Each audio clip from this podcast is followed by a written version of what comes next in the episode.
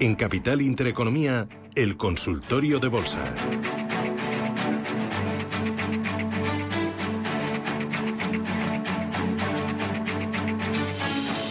Con Roberto Moro, analista de Apta Negocios. Roberto, ¿qué tal? Feliz año nuevo, bienvenido. Feliz año a todos. Eh, muy bien, muchas Ah. gracias. Oye, ¿qué tal los Reyes? ¿Cómo se han portado este año? Pues se han portado bastante bien Ah. para, para tener los problemas de confinamiento que, que tenemos todos. No, no, se han portado bastante bien, la verdad. Incluso me han traído el regalo de, de poder eh, disfrutar de mi nieta unos Ah. días aquí en, Ah. aquí en casa. Así que Bueno. perfecto. Oye, la pequeñaja, eh, ¿qué tal? ¿Cómo ha vivido esto de los Reyes, el árbol de Navidad, el roscón y, y tanto jaleo? Bueno, como procede, con muchos nervios, eh, en ocasiones hasta con, eh, eh, con insolencia provocada por esos nervios, en fin, lo, Claro. lo típico para un niño de, de cuatro años. Bueno, oye, ¿y el mercado cómo lo ves en este arranque de año? Pues titubeante, ¿no? Eh, al fin y al cabo, todos los condicionantes macroeconómicos eh, que venían guiando la evolución de la bolsa siguen ahí, eh, siguen en, eh, sobre el tapete. No ha cambiado nada, si acaso, bueno, un poquito el discurso de la Fed parece que puede a corto plazo volverse un poquito más agresiva con, eh, con, eh, con cuestiones de, de tapering, subidas de tipos de interés y sobre todo reducción de, balanza, de balance, que es, pare- parece lo que más está pesando negativamente a corto plazo. Pero en el fondo, si lo miramos con un poquito de abstracción, prácticamente no podemos pasar de, de la noche al día en dos o tres jornadas, ¿no? Porque hace eh, simplemente tres jornadas el SP500 estaba en sus máximos históricos. El Dow Jones exactamente igual y el Nasdaq 100 estaba a un 1% de esos máximos históricos. Eh, perdón, el Nasdaq. Lo que pasa es que son estos precisamente los que más han corrido a la baja. Y el Nasdaq 100 ahora mismo se enfrenta pues a lo, a lo que es el soportazo inclinado que le proporciona la directriz alcista y base del canal en el que viene metido el precio desde noviembre del año pasado, ¿no? Y eso sí es importante. Por lo tanto, vuelve a estar donde estuvo a comienzos y a mediados de diciembre y para mí la clave es la zona de los 15.350. Si pierde ese nivel, habrá perdido y confirmado por debajo precisamente de esa base del canal y eso ya sí que empezaría a resultar bastante peligroso. En tanto, en cuanto no suceda nada de eso, aquí en principio no pasa nada, pero para eso también debería empezar a, a ceder un poco la presión vendedora, y hablo de precio, del, de los bonos, tanto el bono europeo como del bono alemán. ¿no? Y en el caso del IBEX 35, pues a corto plazo incluso, en las últimas dos, tres jornadas, es el que mejor se está comportando dentro del, del mercado europeo, más que probablemente como consecuencia de que el sector bancario europeo eh, está, está funcionando bastante bien, ¿no? Como consecuencia precisamente de la caída del bono europeo. Así que, bueno, un mercado que no difiere gran cosa del que teníamos hace una semana, dos semanas o, o tres semanas. Lógicamente, cada vez, eh, cuanto más pasa el tiempo sin que reanudemos la tendencia alcista, pues más eh, temores nos entran a que esto pueda estar cambiando. Pero en el fondo aún no ha sucedido nada lo suficientemente importante como para pensar que el lado bueno ya no es el alcista. Eh, dentro del mercado español, ¿hay algún valor que tú digas, esto me gusta, merece la pena, mm, eh, hay que estar? Tanto como eso no. Ahora, sí hay títulos que pueden merecer la pena, como puede ser, eh, a ver, lo que comentaba de los, de los bancos, ¿no? Lo que pasa es que yo esperaría que el sectorial bancario europeo simplemente cerrara hoy, en el cierre semanal, pues más o menos por donde está, en el entorno de 100, 106.50, 107, y de ser así, prácticamente toda la banca española eh, del IBEX, es decir, BBVA, Santander, Bankinter, CaixaBank, Sabadell, eh, tienen buena pinta técnica, ¿no? Eh, una pinta técnica que ya tienen algunos títulos europeos, eh, como Intesa San Paolo o como y quizás es lo único que podamos salvar. Grifols a mí sigue gustándome, pese sí. a que cuando le da por corregir, pues eh, da, da muchos eh, sustos, pero creo que sigue teniendo potencial de revalorización. Inditex, Naturgy, Vale. esos títulos me, me siguen agradando. AENA tampoco tiene mala pinta, pero recordemos que ahora mismo el- los mercados no están como estaban hace tres días y por lo tanto tampoco tenemos por qué caer en una euforia compradora provocada por tres eh, días de caídas. No es, no es lo lógico, ¿no? Ah, yo creo que es preferible esperar a ver qué nuevos acontecimientos eh, se producen.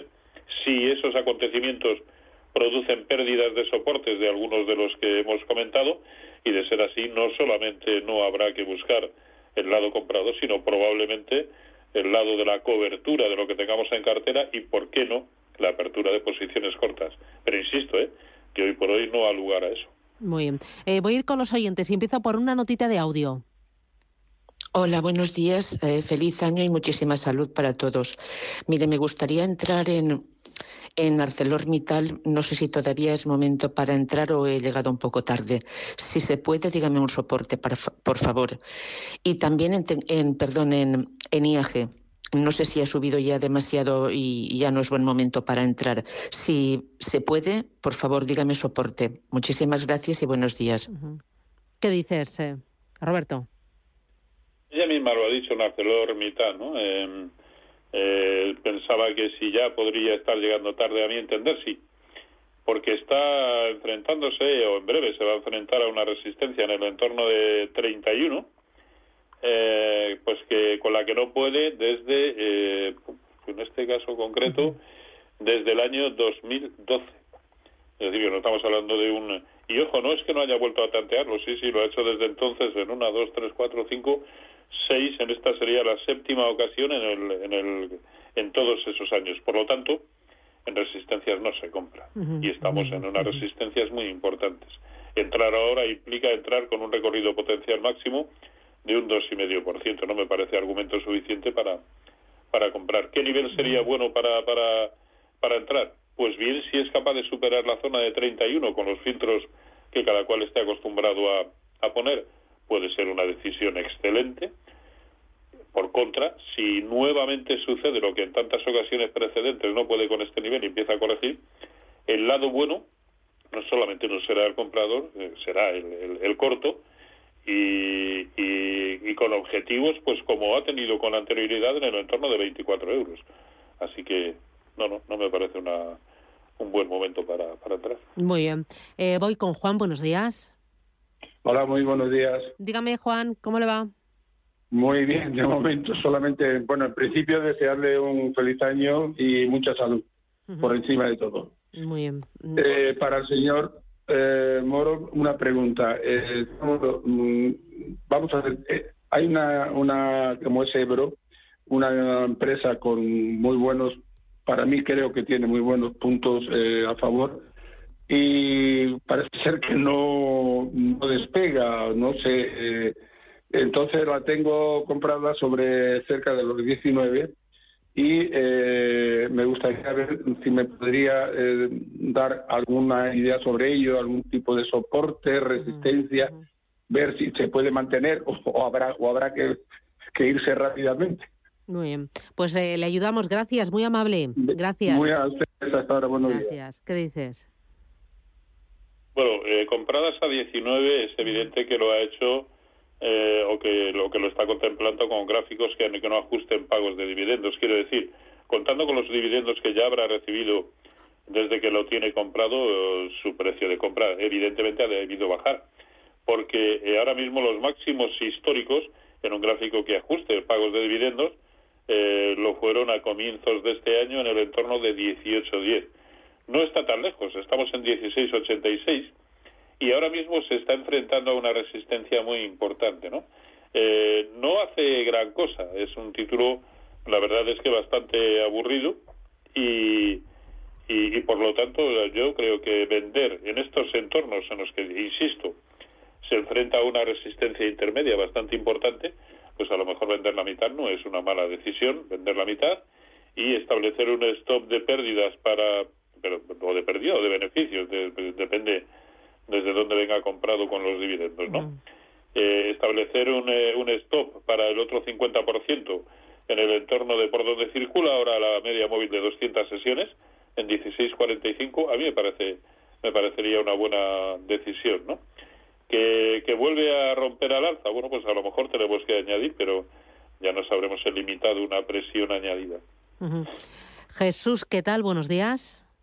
Hola, buenos días. Dígame, Jesús, ¿cómo le va? Oye, quería consultarle a Roberto. Eh, estoy dentro de una tres media.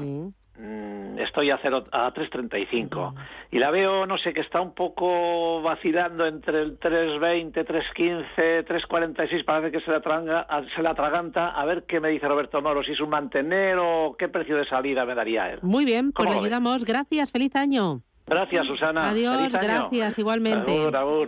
¿Qué dices?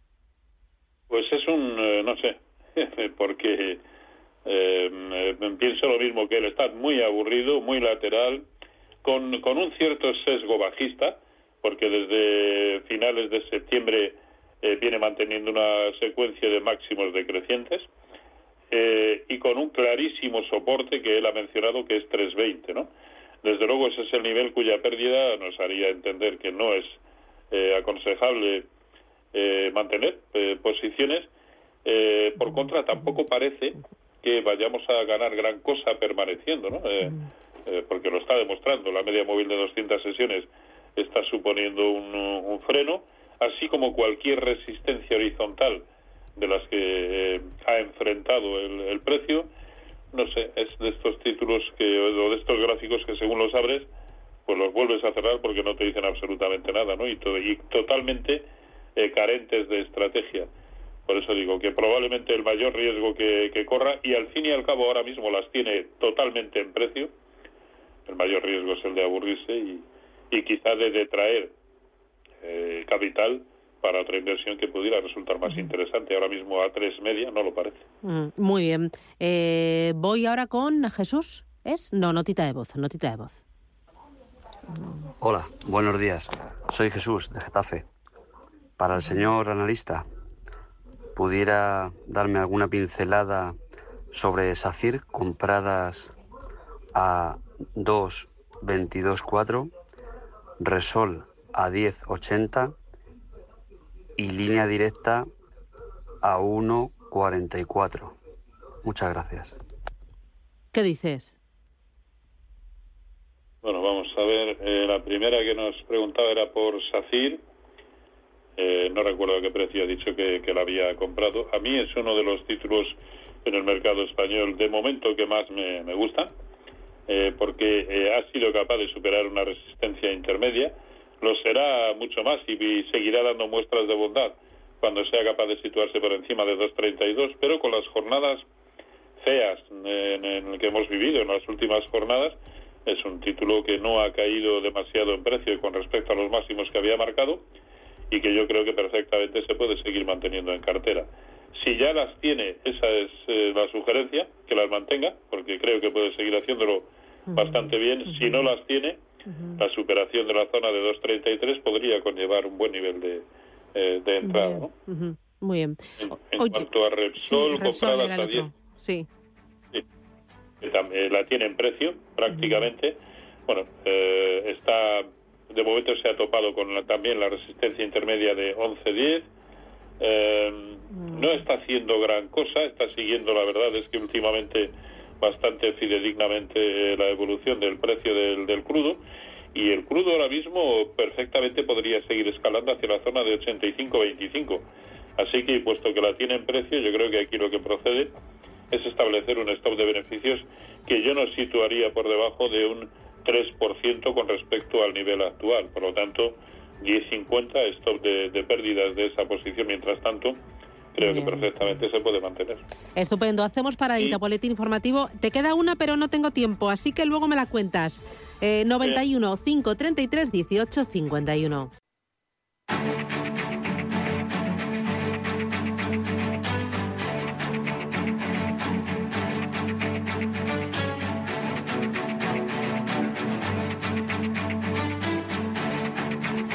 En Capital Intereconomía, el consultorio de bolsa.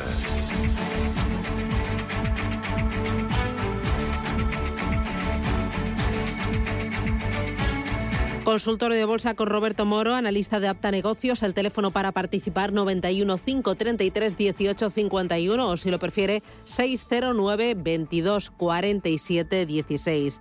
Roberto, tenías pendiente alguna cosita, ¿verdad? Sí, línea directa. Eso. ¿Y, qué te dicen los gráficos? Eh, no lo está haciendo bien, ¿no? De hecho, hace, bueno, a principios de diciembre eh, volvió a marcar un nuevo mínimo respecto a la, pues al precio de su salida a bolsa, ¿no? Lo cual no es bueno. Tuvo un rebote desde ahí, una posterior caída que volvió a acercarlo a los mismos niveles de soporte y en esta ocasión el rebote ni siquiera lo ha llevado a donde eh, a donde lo llevó con anterioridad en la zona de 1,63. Por lo tanto, bueno, pinta bien. Me parece recordar que las tenía incluso compradas a nivel inferior. Yo no veo ningún motivo para, para permanecer, eh, desde luego no para comprar, pero tampoco para permanecer. Por lo tanto, a lo mejor es un título en el que estamos ganando más dinero, eh, aunque solo sea por aburrimiento, eh, porque ahora mismo a corto plazo es verdad que está lateralizando bastante los movimientos. Pues a lo mejor no es un título en el que el dinero lo podríamos emplear en otros en, otra, en otros mm. subyacentes, ¿no? No necesariamente eh, títulos, porque el mercado, bueno, pues ahora mismo a corto plazo está un poquito mm. raro como para estar a la expectativa.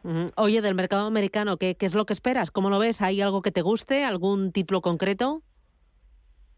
La verdad es que eh, son pocos los títulos en el conjunto del mercado americano, al menos los que yo sigo habitualmente, que ahora mismo manifiesten una buena, un buen aspecto técnico como para comprar. Destacaría, eh, pero poniéndonos, eh, digamos, eh, quisquillosos a la hora de encontrar algo, destacaría McDonald's, Walt Disney, Coca-Cola, Procter Gamble, AIG. Ahora mismo no, no hay ninguno dentro de los grandes tecnológicos que sea de mi agrado, ninguno. Y por lo tanto, ya digo, son muy pocos los títulos, ¿no? Pero ha habido otros momentos eh, a lo largo de la, de la historia reciente, diría, en los últimos meses, en que se han producido situaciones similares y después todas ellas han derivado de un escenario de continuidad alcista, ¿no? Yo no sé si en esta ocasión va a suceder o no, pero tampoco pasa nada por esperar a comprobar que efectivamente ese vuelve a ser el lado correcto. Y mientras no tengamos esa relativa seguridad, no me parece que sea momento de operar, ¿no? Nadie nos obliga, eh, a ello y, y cuando no se ve claro, lo mejor es no operar. Yo al menos no lo veo claro, pues así que creo que a cortísimo plazo se abre un, eh, un compás de espera simplemente. Muy bien. Eh, voy ahora con notita escrita. Dice, hola, soy Isabel desde Madrid, tengo Mafre a 1,8. No sé si vender, gracias.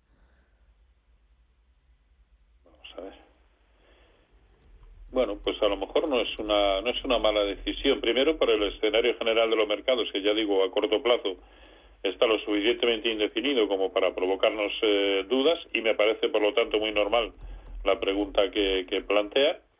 Y por otro lado, eh, recordemos que los máximos eh, que ha protagonizado desde que comenzara a caer en marzo del año pasado, febrero-marzo del año pasado, cuando todos los mercados hicieron lo propio, eh, insisto que los máximos desde entonces los ha hecho pues a mediados de noviembre en 1,91. Estamos en 1,88. Realmente, por muy bien que lo haga, eh, nos merece la pena aguantar para un recorrido potencial de un 1,5%. Yo creo que vendiendo en estos niveles no estamos cometiendo eh, ninguna barbaridad, ni mucho menos. Muy bien. voy con otra notita escrita. Me dice, a ver, eh, que lo lea bien. Esta semana ha entrado el Celnex a 45,16 y también en Ebrofoods a 16,8. A ver si me las puede analizar don Roberto Moro. Gracias y buen fin de semana. Bueno, en Celnex, eh, que, pues vaya usted a saber cómo, cómo se producen los acontecimientos, por supuesto, porque esto es bolsa y es complicado, pero, pero a mi entender ha entrado en plena caída, ¿no? No hay no hay ningún criterio técnico que avale la idea de que, de que ahora mismo se puede comprar. A no ser el hecho de que de momento, aunque ya lo ha perdido, pero bueno, en la zona de 46 era el 0,618% de Fibonacci de toda la subida eh, desde la primavera en 36,30.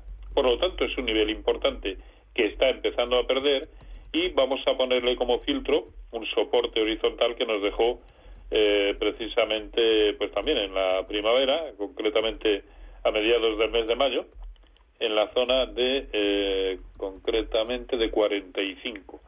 Bueno, lo tenemos en 45, 44. Por lo tanto, Si mientras aguante por encima, insisto que técnicamente no hay ningún argumento para comprar, pero mientras aguante por encima del 45, pues probablemente le merezca la pena aguantar en aguantarlo en cartera. Si pierde 45, yo desde luego vendería. Mm. Eh, voy con nota de audio. Vamos. Buenos días. Quería preguntarle a don Roberto un punto de entrada para Apple y qué tal ve esa operativa. Muchas gracias y un saludo. ¿Qué dices, Apple? acabo de comentar, yo no, yo no veo ninguno de, los grandes eh, que merezca la pena comprar. ¿Qué es lo que ha puesto de manifiesto Apple a corto plazo? Que los nuevos máximos históricos que ha tanteado hasta en dos ocasiones en muy corto espacio de tiempo, en la zona de 181,70, la primera vez derivó en caídas, tampoco demasiado acusada, pero caídas al fin y al cabo, y en esta ocasión está sucediendo exactamente lo mismo. ¿Dónde se detuvo la vez anterior? En la zona de 167 dólares. Si ve que llega a 167 y ahí se aguanta, bueno, puede ser un buen momento para, para tomar alguna posición especulativa con un stop loss no superior al 4%, sabiendo que un 4%, un título como Apple, pues se, se, lo puede comer en media hora, ¿no? Pero es lo que hay, con algún criterio de, de stop de pérdidas tenemos que, que entrar. Así que esa es la única estrategia que se me ocurre en el momento actual. Desde luego, con el precio donde está ahora mismo, en absoluto, porque ahora mismo está casi equidistante de soportes y de resistencias y ahí pues no merece la pena jugárnosla negro o rojo. Muy bien, voy con María, buenos días. Hola, guapa, buenos días. Oye, ¿cuánto tiempo sin, oírte? Eh, feliz año. Igualmente. Y muchísima salud para todo el equipo y para el señor Roberto que pues tienes ahí hoy también. Muy bien, muy bien. Gracias, María, gracias. Eh, y no me habrá escuchado porque no habrá querido, porque he estado aquí todos estos días. No, oírte porque quiero decir tu voz así en el, por ah, teléfono, oírte te digo todo el consultorio. Vale, vale, vale, vale, vale.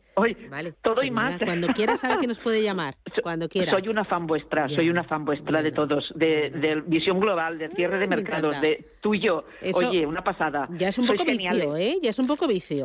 Sí, sí, sí. Oye, encantada, Susana. Dígame. Paso a hacerle la consulta al señor mm, Roberto Moro. Eh, mire, me gustaría entrar, señor Roberto, en ArcelorMittal y en ING. Pero creo, no sé si, eh, una, si a usted le parecerá correcto eh, una entrada en ellas. Y dos, si es afirmativa su respuesta, eh, que me dijera soportes, por favor. Pues gracias, María. Suerte, feliz año. Susana, ¿me puedes dejar al teléfono, porfa? No, no le colgamos, no le colgamos. Gracias. Gracias. ArcelorMittal e IAG, ¿cómo los ves? Entramos y si entramos, soportes. Sí, bueno, ArcelorMittal lo hemos comentado anteriormente, ¿no? Está muy próximo a una resistencia con la que no puede, pese a haberla atacado repetidamente en estos últimos ocho años, eh, pese a haberla atacado eh, repetidamente, ¿no?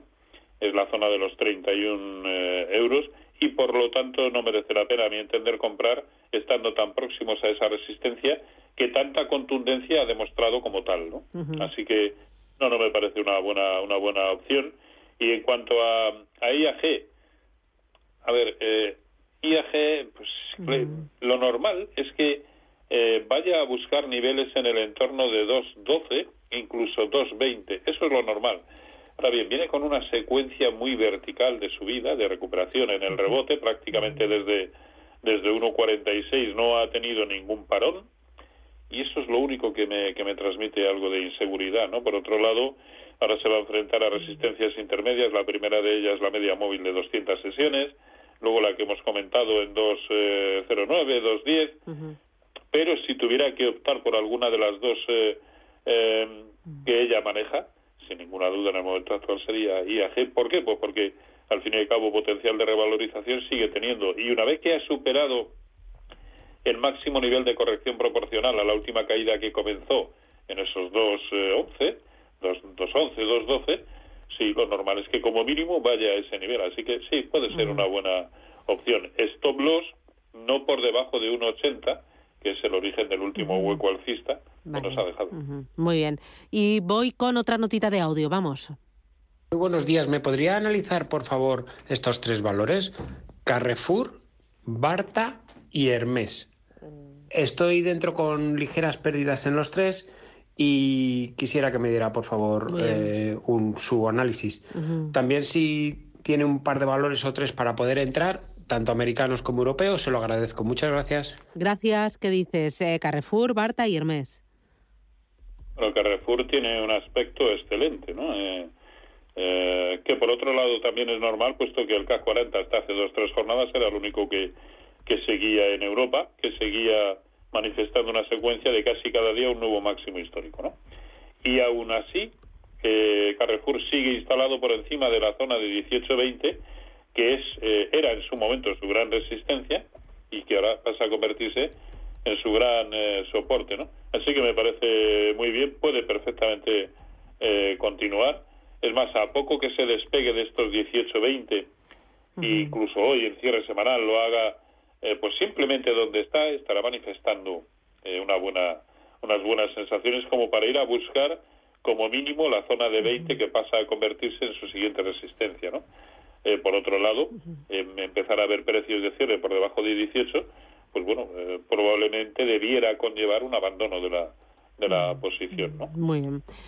En el caso de Hermés, que a mí todos los del sector, desde siempre, históricamente, me han gustado mucho, bueno, eso es apuntarse a un carro vencedor, ¿no? A un, a un caballo ganador, porque no hacen más que subir y subir, pero a corto plazo yo trataría de reprimir las ganas de, comprar. Es más, el hecho de que empiece a consolidar con precios de cierre por debajo de 1.495 y ojo, ya estamos en 1.483, eh, para la posición que él eh, nos dice que ya las tiene compradas y con ligeras pérdidas, pues yo ya no sería muy flexible. Es decir, eh, un precio de cierre hoy nuevamente negativo y por lo tanto en precio de cierre semanal y si ya acumula ligeras pérdidas como nos dice, yo tampoco me lo pensaría, cerraría la, la, posición. Y por último nos preguntaba también por Barta. Sí.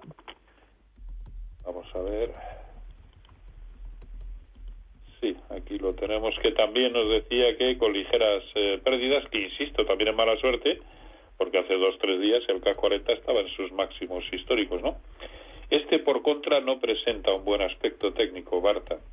De hecho, el último rebote se ha quedado muy corto, no ha sido capaz de llegar a la zona de 120, que es desde donde empezó a ceder en la ocasión precedente, ha empezado antes a caer y parece abocado a buscar niveles inferiores en el entorno de 106. Eso es una caída añadida aproximadamente de un 6% con respecto al precio actual. Dado que ya las tenía en ligeras pérdidas, como nos ha dicho, pues otro, que si hoy cierra simplemente como está, a mí me animaría a deshacer las posiciones. Muy bien. Eh, voy con la última consulta, notita. Muy buenos días. Soy Enrique desde Madrid y os deseo a todo el equipo y a don Roberto feliz año. Quería mm, preguntar por el IBEX, que estoy largo desde el 27 de diciembre. Incluso he aumentado posiciones para que me dé un, yo que sé, algún consejo sobre salida, algún soporte o alguna resistencia. Muchas Muy gracias. Bien. Vale, vale, vale. Eh, ¿Qué dices, Roberto? Bueno, el IBEX es, eh, viniendo de donde viene, comprado desde el 27 de diciembre, por lo tanto, en ligeros beneficios, y teniendo en cuenta la volatilidad tanto para bien como para mal, casi siempre para mal, aunque en las últimas jornadas para bien, del IBEX 35, yo más que del IBEX 35 estaría pendiente de determinados niveles en el DAX, que al fin y al cabo es el índice director en Europa, y le diría que con precios de cierre por debajo de 15.790 yo abandonaría esa posición del, del IBEX. Al fin, y al, fin y al cabo estamos hablando a duras penas de un, un 1,3% por debajo del nivel actual, ¿no? Pero sí, yo me fijaría más en la evolución del DAX que en la propia del, del IBEX, por una cuestión de, eh, de volatilidad. ¿no? Al fin y al cabo, en las últimas jornadas el IBEX se está viendo demasiado sujeto, en, en este caso para bien, a la evolución del índice sectorial bancario europeo. ¿no? Yo creo que nos da una idea más clara de la evolución del conjunto del mercado, pues el precio del propio DAX. ¿no? Así que 15.790 en el DAX, si lo ve por debajo, yo cerraría la posición del IBEX. Muy bien, pues eh, lo vamos a dejar aquí. Roberto Moro, desde Apta Negocios, muchísimas gracias por ayudarnos, por enseñar a los oyentes, por, por eh, analizar esos valores y por tomarle el pulso al mercado en este 7 de enero. Gracias, cuídate mucho y hablamos la semana que viene. Un abrazo fuerte, Roberto, gracias, buen fin de semana. Gracias a Cuídate. Un abrazo. Adiós, chao, chao.